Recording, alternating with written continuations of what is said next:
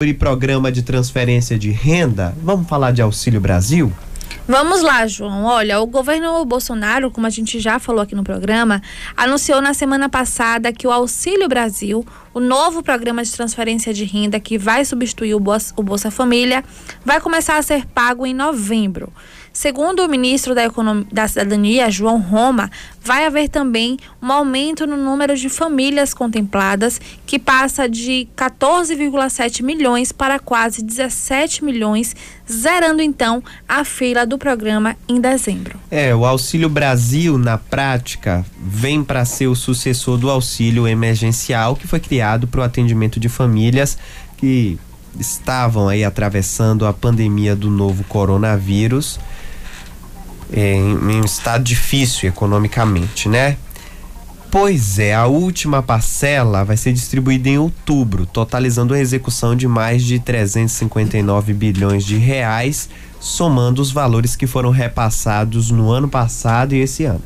É isso, João. E o projeto deverá funcionar com três linhas de atuação, sendo a primeira destinada para a primeira infância, com foco em famílias que possuam em sua composição crianças de até 3 anos incompletos. A segunda linha será para famílias com jovens de até 21 anos de idade. E a terceira linha para famílias da extrema pobreza que ainda não tenham filhos. E para entender melhor como é que vai funcionar essa reformulação do Bolsa Família, que agora vai ser reformulado, né, para Auxílio Brasil a gente vai bater um papo com Letícia Bartolo, que é ex-secretária nacional adjunta de Renda e Cidadania, além de socióloga, especialista em políticas públicas e gestão governamental. Letícia Bartolo, boa noite, obrigado por ter aceitado o nosso convite para bater papo com a gente aqui no programa. Boa noite, João. Boa noite a você que nos ouve aqui na Rádio Princesa de Feira de Santana. Saúdo a todos. Letícia, como é que você observa e analisa esta reformulação desse programa de transferência de renda que é o Bolsa Família, que agora se expande e passa a se chamar Auxílio Brasil? João, é, analiso com muita preocupação. E lhe digo por quê o Auxílio Brasil, em realidade, ele não vem substituir o Bolsa, o, o auxílio emergencial. Ele vem substituir o Bolsa Família. Com uma medida muito positiva de é, incluir no programa aquelas pessoas, que hoje são quase 5 milhões, certo, que estão na fila, esperando pela transferência de renda. Porém, o Auxílio Brasil modifica um dos programas sociais mais reconhecidos mundialmente, que é o Bolsa Família. Nós sabemos ao longo de 18 anos que o programa completou no dia 20 de outubro, que ele teve impactos expressivos na pobreza, na desigualdade e na melhoria dos índices de saúde e educação das famílias mais pobres. O que se esperava, então, era que um substituto do Bolsa Família pelo menos aprimorasse as lacunas que hoje existem no Bolsa. Eu vou listar duas, né? Um, o Bolsa Família não tem critério nem periodicidade de atualização das linhas de pobreza e dos seus valores. Quer dizer que o presidente atualiza a linha de pobreza, que é a linha de entrada, e os valores dos benefícios quando quer, certo? Isso deveria ser feito na medida em que é necessário. Ou seja, o benefício hoje pode ficar anos sem reajuste, sendo corroído pela inflação, e tudo bem, não está nada na ilegalidade. Isso é uma fragilidade do Bolsa Família a outra é a própria existência de filas. Mas o Auxílio Brasil não mexe nas lacunas fundamentais do Bolsa Família e ele faz um pouquinho pior. Todo o texto da medida provisória 1061, que é do Auxílio Brasil, não traz uma definição monetária. Então, hoje eu sei que no Bolsa Família a extrema pobreza é de 89 reais e a pobreza de 178. E no Auxílio Brasil, qual a linha de pobreza? Qual a linha de extrema pobreza? Quem define qual vai ser o público? Eu não sei, você não sabe, e o governo tampouco. Isso não está na medida provisória. Quais serão os valores dos benefícios? Eu não sei, você não sabe, e o governo tampouco. Isso não está na medida provisória. Então, a medida provisória é uma carta branca para que o executivo ou o presidente definam isso posteriormente. E isso traz muita fragilidade. As famílias é um programa que objetiva ser de segurança de renda. Então, o programa de segurança de renda precisa ser seguro. E sem essas definições dos parâmetros básicos, ele não é seguro. A gente está batendo um papo com Letícia Botelho, ex-secretária nacional adjunta de Renda e Cidadania, socióloga especialista em políticas públicas e gestão governamental. Letícia Bartolo. Pronunciei o nome dela in, inadequadamente. Perdão, Letícia Bartolo. Sérgio de Sales, jornalista aqui da bancada, participando dessa conversa. Oi, Letícia, muito boa noite para você. É, a intenção dos técnicos do governo com o Auxílio Brasil é transferir um valor médio né, de 300 reais para cerca de 17 milhões de famílias, com um custo que chega a ser 70% maior do que o atual Bolsa Família. Essa elevação, Letícia, ela pode acarretar quais tipos de problemas para o governo e também para nós cidadãos? Vamos lá. Primeiro vamos só retroceder um pouquinho e pensar que esse valor já foi 300 e agora o governo se comprometeu e não deixar nenhuma família com menos de 400 reais por mês. É, eu quero citar o primeiro problema referente a isso. O governo fatiou o programa em uma parcela permanente e outra parcela provisória. A parcela permanente deve ser só um Bolsa Família com reajuste pequeno. E a parcela provisória que vai do, dobrar o valor do programa. Só que esta parcela provisória ela só vai ter vigência até o fim do ano que vem. Então, observe, a primeira pergunta que a gente tem que fazer é por que 300, por que 400, por que uma hora 400, por que uma hora 300? Ora, o valor de programa de combate à pobreza não tem que ser definido porque eu quero ou porque você quer. A gente precisa de parâmetros claros. Que impacto eu quero na pobreza e na desigualdade? Qual será o meu público e por quê? Não há isso. Segundo, como eu comentava, um programa, Bolsa Família funcionou porque é simples e porque proporcionou segurança mínima de renda às famílias. Hoje nós sabemos, em muitos estudos de economia comportamental, que o cérebro da gente funciona muito mal em contexto de escassez de tempo ou de dinheiro. A gente, quando está preocupado se vai comer no dia seguinte, não consegue prospectar e se organizar para um futuro. Então, daí a importância de uma segurança que seja mínima. Quando o governo fatia o programa em permanente e temporário, dobra o valor temporário, mas a gente não sabe o que acontece em janeiro de 2023. Agora imagina, as famílias se organizam para ter no mínimo 400 reais por mês e quando dá janeiro de 23, esse valor é reduzido à metade. Imagina o susto que a população mais pobre vai atravessar, certo? Então eu acho que tem um custo profundo para os cidadãos beneficiários, que é de não saber como se dará, como entrarão em janeiro de 2023. Fora isso, tem o custo do calote, né? A parte deste programa será bancada com o parcelamento das dívidas da União, chamada de precatórios. Isso está na PEC, na proposta de emenda à Constituição, número 23, em discussão na Câmara Federal. É, isso abre um espaço no teto de gastos para que o programa seja bancado. No entanto, a gente sabe que o Auxílio Brasil, ou o seu público, os mais pobres, basicamente estão sendo usados, porque a PEC 23 de parcelamento precatórios, ela abre um espaço muito maior.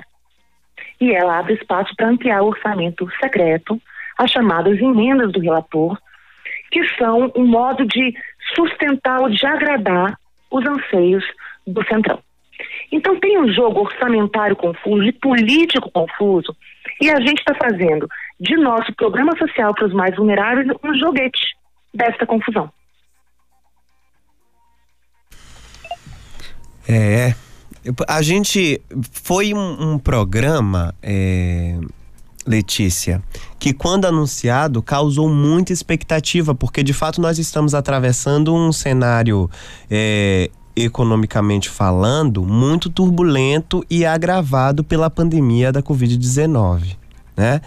E quando se divulgou é, esse novo auxílio, né, o Auxílio Brasil, seria uma expansão do Bolsa Família, e se é, detalhou como sendo um programa que iria ser queria ter que iria ter um olhar sensível para a questão educacional, a questão do esporte, lazer, para a questão da saúde também e, claro, da alimentação.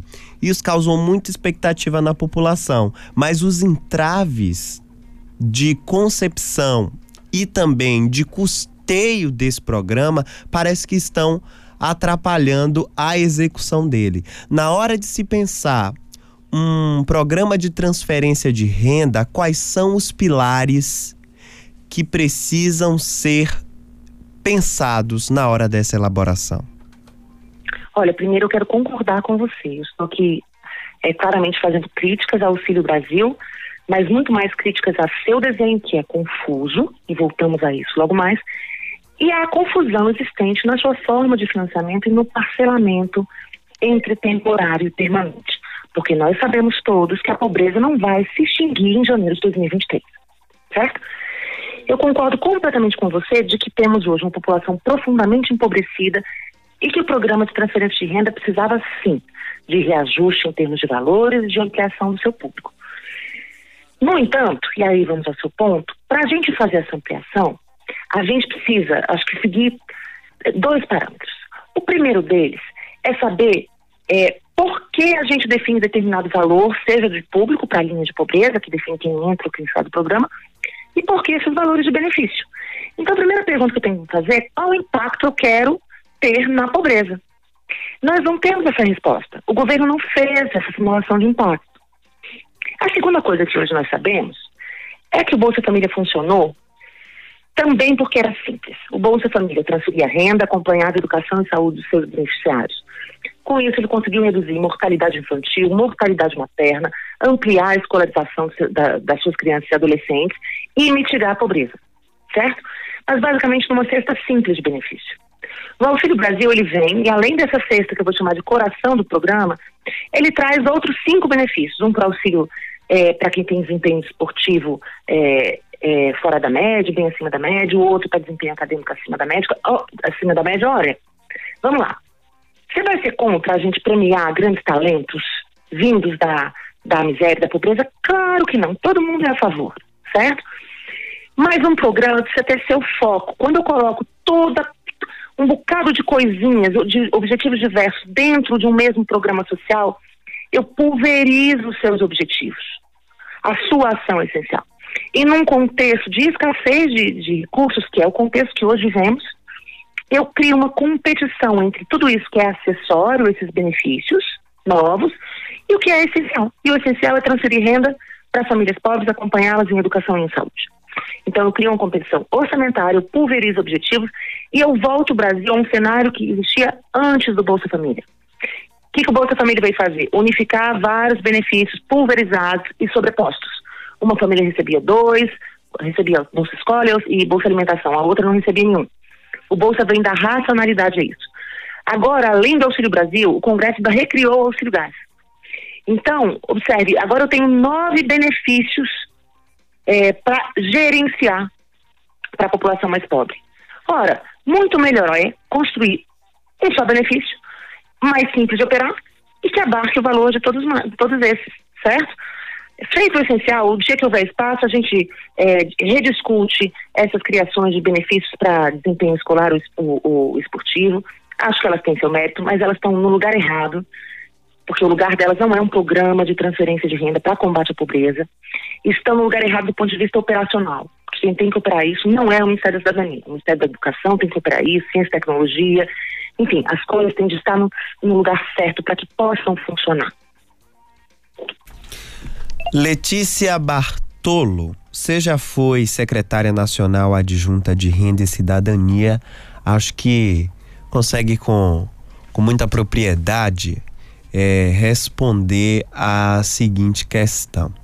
Existe um, um, imaginário social aqui no país de que programas de transferência de renda, como o Bolsa Família, por exemplo, atrapalha a ocupação de vagas de emprego e provoca uma acomodação entre os mais pobres. Na sua experiência diante da Secretaria Nacional de Renda e Cidadania, o que você tem a dizer sobre isso? Eu vou lhe falar pela minha experiência, mas principalmente eu vou lhe falar depois sobre o que indicam todos os estudos feitos a esse respeito, certo? Na minha experiência, o que eu vivi foi o seguinte: em 2004, ia às periferias e via as pessoas pobres na fila, sob o sol escaldante, sem acesso a nada, quando já era secretária de junta, eu era coordenadora geral do cadastro único, ainda ali em 2004, 2005. Em 2015, 2016, quando deixei a secretaria, eu recebia vários estudantes de mestrado, de doutorado, que vinham me entrevistar as suas teses sobre Bolsa Família. Muitos negros, e no final da entrevista sempre me diziam: obrigada, eu sou ex-beneficiário do programa. Então, o que eu vi ao longo dos meus 12 anos foi mobilidade social ascendente, foi pessoas melhorando de vida, estudando, fazendo mestrado e doutorado. Isso sobre o que eu vi. Agora, sobre os estudos. A gente tem que parar de basear a nossa percepção em mitos. Os estudos indicam que o Bolsa nunca gerou efeito preguiça. Inclusive, alguns estudos indicam que o Bolsa melhorou a capacidade de, de conseguir emprego por parte dos seus beneficiários. Então, a gente tem que parar de se basear em mitos e se basear nas evidências empíricas que mostram que o Bolsa não gera efeito preguiça, e aí estudo do Banco Mundial recente ainda mostra que nos lugares onde Bolsa Família cresceu mais, inclusive o número de ocupações formais aumentou. É quase que um jogo de ganha-ganha para todo mundo. Letícia Bartolo, ex-secretária nacional adjunta de Renda e Cidadania, socióloga, especialista em políticas públicas e gestão governamental. Muito obrigado por bater papo com a gente sobre esse assunto aqui para o programa, aqui para Bahia, viu? Obrigada a vocês e uma boa noite a você que nos ouve. Obrigado, Letícia. Aí,